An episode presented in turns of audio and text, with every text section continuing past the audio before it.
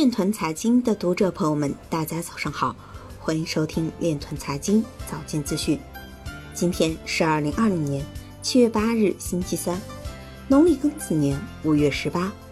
首先，让我们聚焦今日财经。巴西监管机构禁止币安在该国提供加密衍生产品。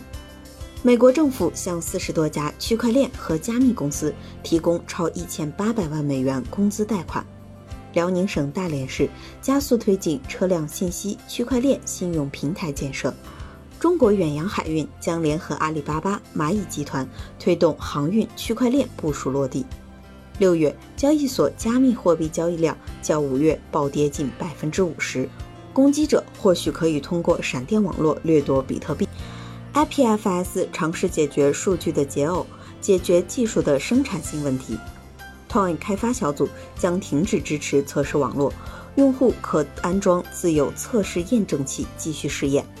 美国 FBI 表示，大型电子邮件诈骗案涉案资金被转换为比特币或无法追回。中国建筑学会理事长表示，区块链可协助建筑行业建立诚信体系。今日财经就到这里，下面我们来聊一聊关于区块链的那些事儿。据中新网消息，北京师范大学和字节跳动合作撰写的《5G 时代短视频长视频的应用场景发展趋势报告》日前在北京发出。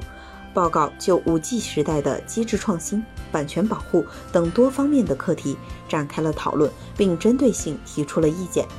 以微版权机制推动视频行业边缘创新和繁荣，实现版权方、创作者、平台多赢，发挥区块链提升社会和商业信任度的作用，以区块链技术实现长视频创作者贡献度识别和权益分配。